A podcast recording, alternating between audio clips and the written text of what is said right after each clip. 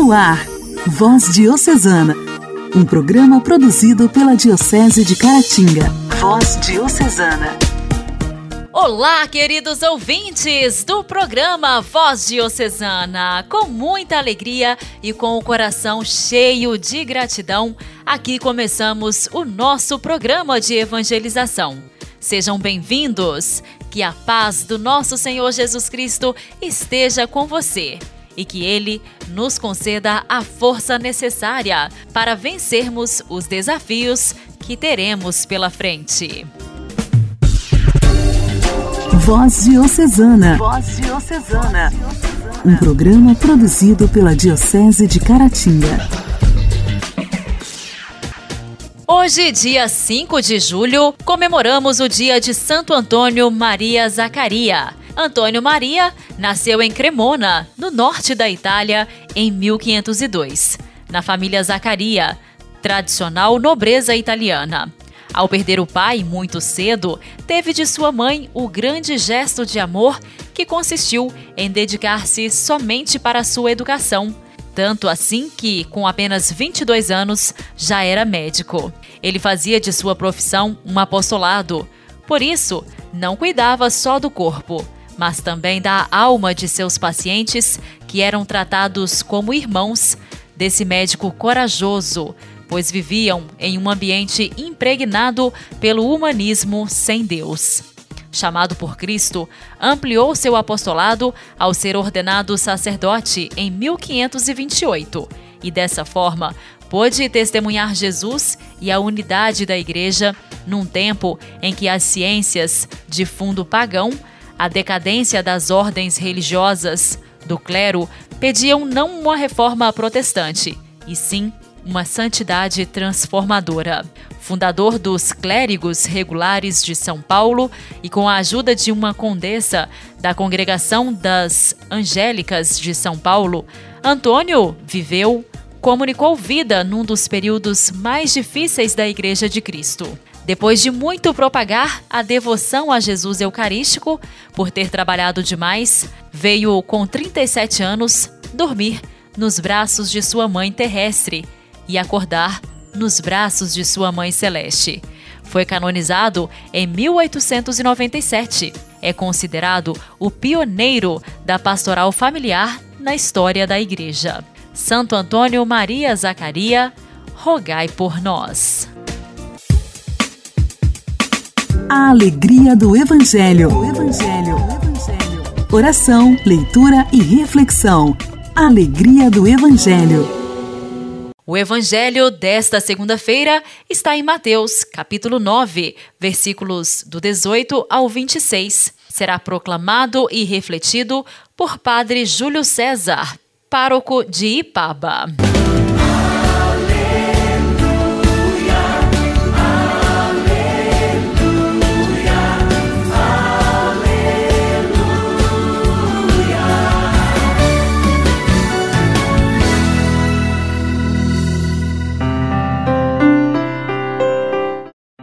O Senhor esteja convosco, Ele está no meio de nós.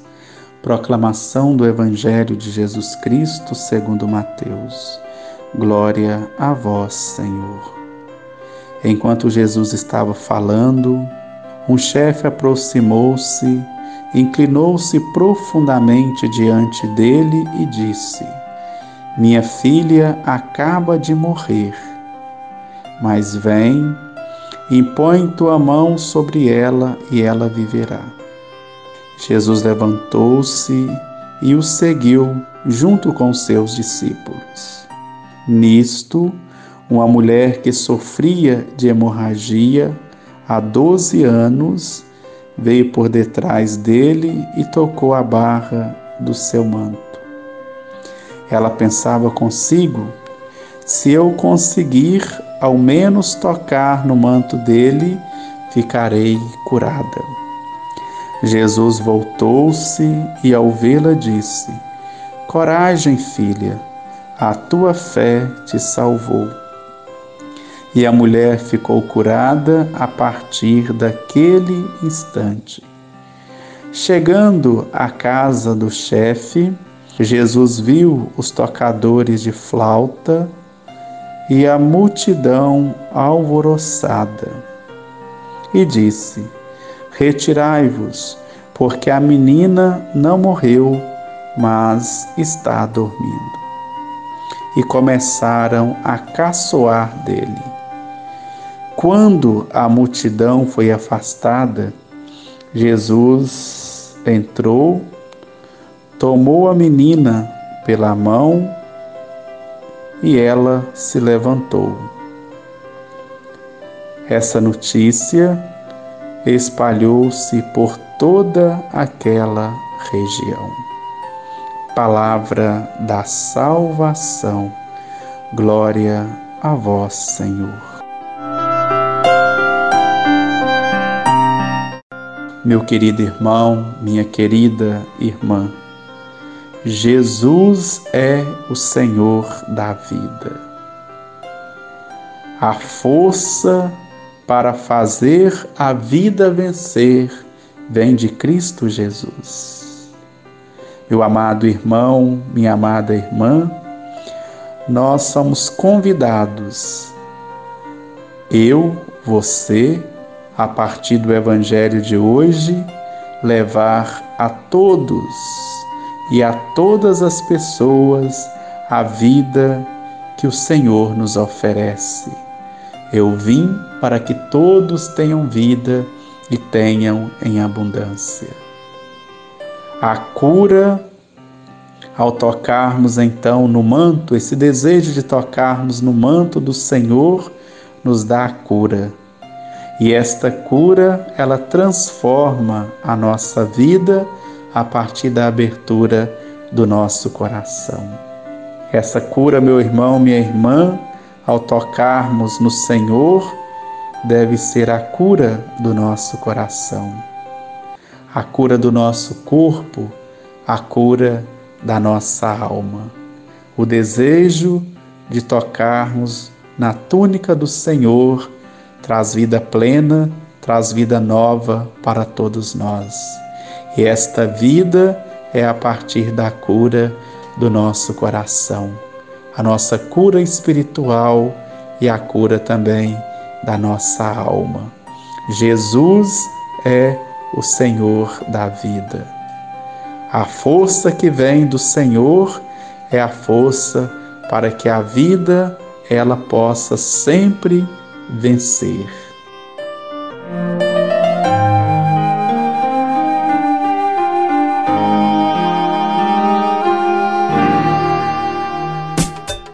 Diálogo Cristão.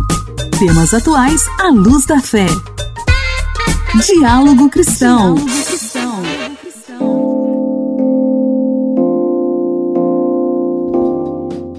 Perguntas que são cada vez mais comuns. Posso fazer um Pix? Posso transferir pelo celular? Essas perguntas entre pessoas e empresas mostram que o uso das tecnologias bancárias tem se tornado mais frequente, até por quem não confia muito nas transações bancárias pelo celular. Hoje, no quadro Diálogo Cristão, a repórter da Rádio Clube de Inhapim, Luciana Clara, vai trazer para a gente informações de como a pandemia mudou a relação dos brasileiros com tecnologias bancárias. Olá, Luciana! Olá, Janaíne. Olá, ouvintes do programa Voz Diocesana. Impulsionado pela pandemia da Covid-19 e as medidas de isolamento social iniciadas em março do ano passado, o uso do celular é o canal favorito dos brasileiros para pagar contas, fazer transferências, contratar crédito e as demais operações bancárias, entre outras ações. No ano passado, pela primeira vez, as transações realizadas no mobile banking, os aplicativos bancários, representaram mais da metade, 51%, do total das operações feitas no país, de acordo com pesquisa Febraban de Tecnologia Bancária 2021, com o ano base 2020. Divulgada na semana passada no Congresso de Exposição de Tecnologia da Informação das Instituições Financeiras, realizadas pela Federação Brasileira de Bancos 2021, o número de transações feitas pelo celular chegou a 52,9 bilhões, ante 37 bilhões no ano anterior. Em todos os canais bancários: celular, internet, maquininhas, agências, caixas eletrônicos, correspondentes bancários e contact centers. O total das operações feitas pelos clientes chegou a 103,5 bilhões. Foi um crescimento de 20%, o maior dos últimos anos do estudo realizado pela Deloitte. Juntos, os canais digitais Internet Banking e Mobile Banking concentraram 67% de todas as transações, o equivalente a 68,7 bilhões, e são responsáveis por 8 em cada 10 pagamentos de contas e por 9 em cada 10 contratações de crédito. Entre os 21 bancos que participaram do levantamento, oito responderam que foram abertas 7,6 milhões de contas pelos canais digitais. Foi uma alta de 90% em comparação com o ano de 2019. A pesquisa também mostrou que um cenário de pandemia os bancos continuam aumentando seus gastos com tecnologia bancária, totalizando 25,7 bilhões de reais no ano passado, um aumento de 8% em relação ao ano de 2018. A pesquisa revelou que as transações com movimentação financeira feitas pelo celular registraram um salto de 64% em 2020, impulsionadas pelo contexto da pandemia e do auxílio emergencial. Praticamente todas as operações disponíveis para os clientes bancários pelo smartphone cresceram em 2020. Contratação de investimentos, 63%, transferências, DOC, TED, 60%, pagamentos de contas, 51%, contratação de crédito, 44%. Igreja, Igreja em Ação. Formação, CNBB, notícias, Vaticano, diocese, não paróquia, troco a minha Igreja fé. em Ação. Igreja em Ação. O clero da Diocese de Caratinga e os membros do CPD, Conselho Pastoral Diocesano da Diocese de Caratinga, se reuniram no último dia primeiro, tratando de assuntos relevantes para a Diocese. Durante essa semana, aqui no Voz Diocesana, te deixaremos informados sobre tudo o que aconteceu nesta reunião. E para o programa de hoje, nosso convidado especial é o vigário episcopal, Padre Patrício Fialho. Olá, ouvinte do programa Voz Diocesana, aqui é Padre Patrício. Passo aqui para compartilhar com você a nossa caminhada diocesana. No último dia primeiro, nós tivemos uma frutuosa reunião com todo o clero da Diocese e com os membros do CPD, Conselho Pastoral Diocesano da Diocese de Caratinga. Ao longo da semana você vai acompanhar os trabalhos que foram realizados nesta reunião, neste encontro, que vai firmando assim a caminhada da igreja na Diocese em sintonia com a CNBB, em sintonia com o Vaticano, enfim, somos chamados a caminhar juntos. Então, essa semana você vai acompanhar tudo aquilo que aconteceu. Além, é claro, é, de poder rever, ainda que seja virtual, nossos amigos. É, devido à pandemia, nossos encontros estão sendo online. Você também deve se proteger e procurar é, da melhor forma possível participar, é claro, da igreja mas tenha todo o cuidado, procure também tomar a vacina. É importante ter essa consciência. Vacinas salvam vidas. Tem muitas notícias falsas rodando por aí. Então, muito cuidado. Se oriente pela igreja, se oriente pela Organização Mundial de Saúde, para que assim nós possamos vencer essa pandemia e voltar o mais rápido possível para as nossas atividades normais com a presença física de todos. Foi um momento muito importante, dinamizado também pela presença de Dom Emanuel, que fez a acolhida aos participantes e finalizou nos dando a bênção. O que aconteceu ao longo da reunião você vai saber ao longo desta semana. Tem muita coisa importante acontecendo na igreja é, a nível de CELAN, né, que é o Conselho da América Latina e do Caribe, a nível mundial, né, o Papa convocando mais um sínodo para a igreja muitas coisas acontecendo em nosso Brasil. Você vai ficar sabendo de tudo que nós tratamos nesta reunião. ao longo desta semana aqui mesmo, na sua rádio preferida, no seu programa preferido, o Voz Diocesana. Que Deus te abençoe e te guarde e que nos encontremos sempre por aqui. Um grande abraço, fique com Deus. Voz Diocesana. Voz Diocesana. Um programa produzido pela Diocese de Caratinga. No último sábado, dia 3 de julho, foi celebrado o Dia de São Tomé. Essa data cristã homenageia São Tomé, que foi um dos doze apóstolos de Jesus Cristo, consagrado pela Igreja Católica como padroeiro dos pedreiros, dos arquitetos e dos cegos. São Tomé, também conhecido por Tomás, era um simples pescador quando Cristo o chamou para ser seu discípulo. Como não estava presente no momento em que Jesus apareceu aos seus discípulos, Tomé duvidou que seu mestre teria ressuscitado. Por isso, um dos momentos mais importantes sobre a vida de Tomé teria sido o episódio em que tocou nas feridas de Cristo ressuscitado, pois até aquele momento continuava incrédulo na ressurreição de Jesus. A partir de então, São Tomé partiu para o Oriente com a missão de evangelizar o maior número possível de pessoas. Acredita-se que tenha sido martirizado e morto na Índia, local onde foram encontrados seus restos mortais e relíquias, muitos séculos depois, pelos navegadores portugueses. Na cultura popular, há um ditado: Sou como São Tomé, só acredito vendo. Agora, no Voz Diocesana, vamos ouvir essa linda canção de Davidson Silva, Tomé.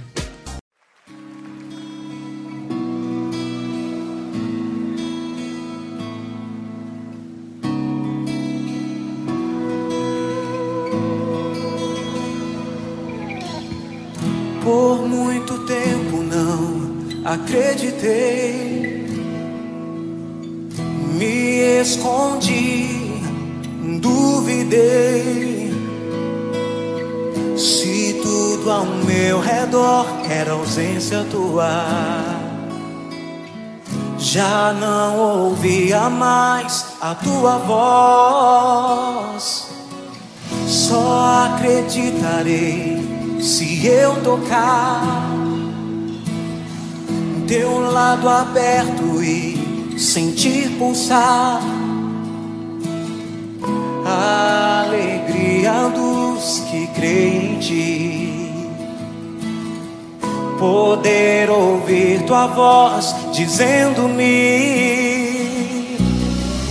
Põe aqui tua mão, torna-te um homem de fé, toca o meu coração. E o medo se vai, eu voltei para ti portanto te amar toca o meu coração. Eu sou a tua paz.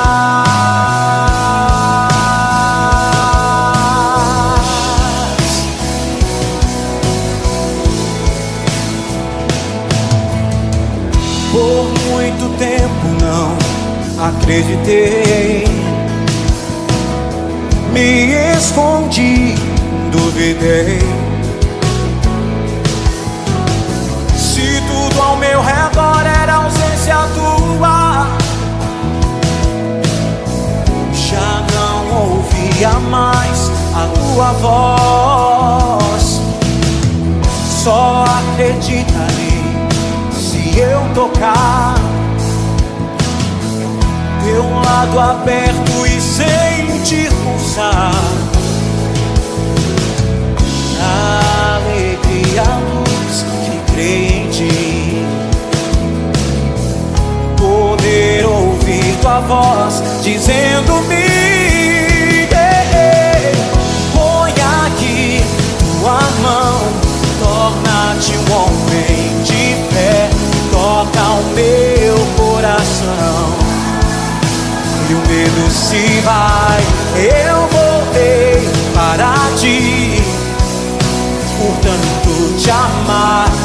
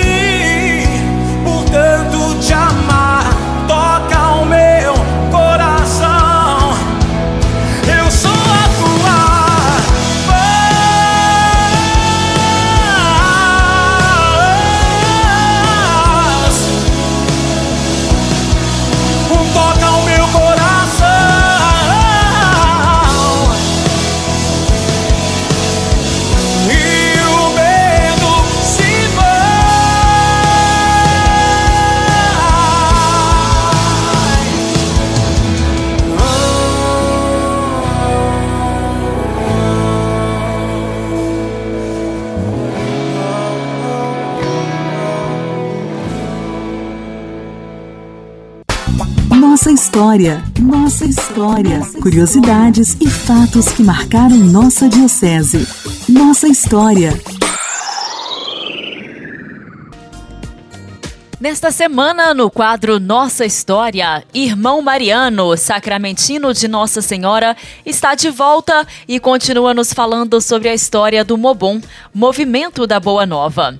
Hoje ele nos conta sobre a construção da Casa do Mobon. A construção deste centro de evangelização aconteceu durante o ano de 1978, com doações vindas das várias paróquias da região e mediante o trabalho de mutirão da parte do povo das comunidades. Inaugurada no dia 11 de março de 1979, a Casa do Mobon foi construída com o objetivo de formar animadores de comunidades, um espaço que favorece o encontro do povo com a palavra de Deus em um ambiente acolhedor e fraterno.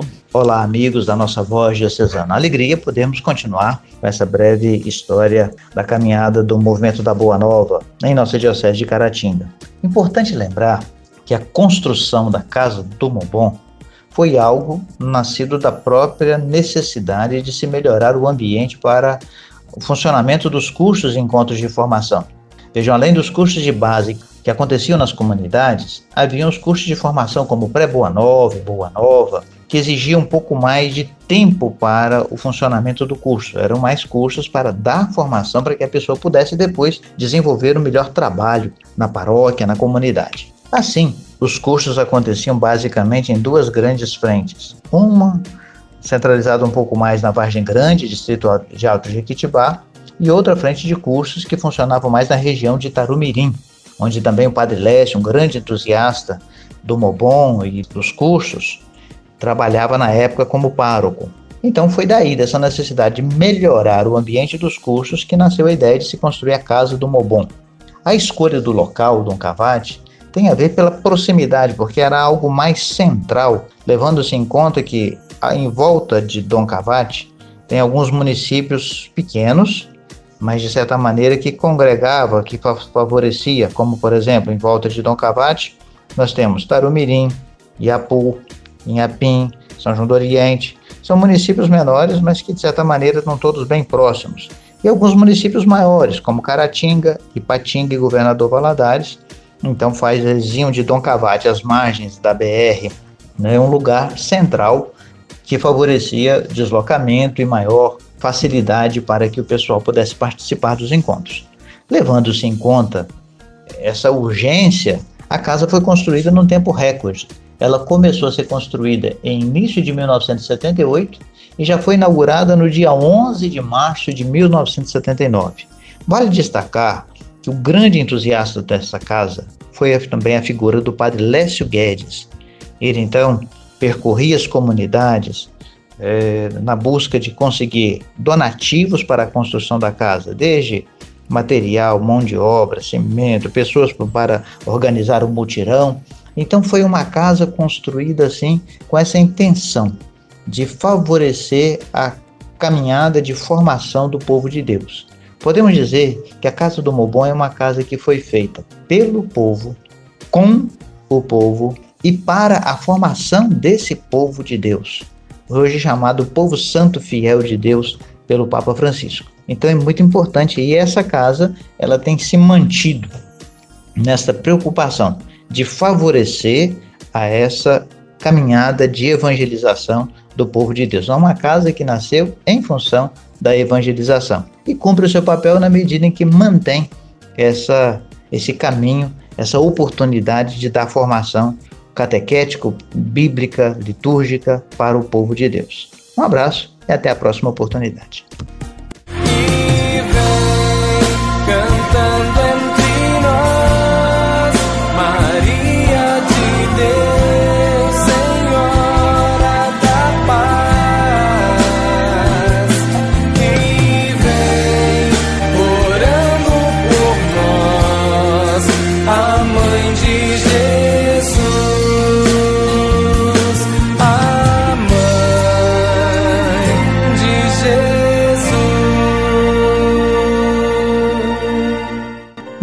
Momento Mariano. Mariano. Amado povo de Deus, paz e bem, eu sou o Padre Marlone e pelo Voz Diocesana, esse é o nosso Momento Mariano. Quando o anjo Gabriel apareceu para Maria, ela anunciou, como diz a Bíblia, alegra-te muito favorecida. Quando se pensa nela, essa frase soa um tanto estranha. O anjo deu a Maria uma ordem direta, a que teria sido muito difícil obedecer. Afinal de contas, o que significa alegrar-se? E pode alguém alegrar-se sobre imposição? Né? Ser obrigado a alegrar-se? Como assim? Olha, a palavra regozijo implica mais do que um mero sentimento de felicidade. Ela tem conotações de glória, exultação, triunfo e até de festa. Regozijo é uma fonte que inunda todo o ser de alguém. O interessante é que, ao contrário da felicidade, que é uma emoção sobre a qual temos pouco ou nenhum controle, o regozijo é algo que podemos decidir expressar. Podemos decidir expressar glória ou triunfo, independentemente do que estejamos sentindo no momento. Se precisamos da prova de que sempre podemos nos regozijar apesar dos nossos sentimentos, basta olharmos para Maria. É evidente que Gabriel esperava que Maria se regozijasse, embora devesse saber que ela certamente iria sentir-se angustiada. Ele não esperava que ela se sentisse feliz por imposição, mas esperava que ela se regozijasse. Da mesma forma, podemos nos regozijar sempre e em todas as circunstâncias, não porque nos sentimos levianos, mas porque a vida em si é uma celebração. Vamos lembrar disso, né? Nossa vida é uma celebração. Respirar o ar, olhar para o céu, estar simplesmente vivo é mais do que motivo suficiente para nos alegrarmos, por imposição ou não de um anjo. E aí, tem uma atitude de gratidão para com a vida? Regozijo-me mesmo quando não me sinto particularmente feliz? é preciso nos regozijar com o fato de que estamos vivos e somos amados por Deus. Um forte abraço, ficamos hoje por aqui. Muito obrigado pela sua companhia. Até o nosso próximo encontro, que Deus te abençoe.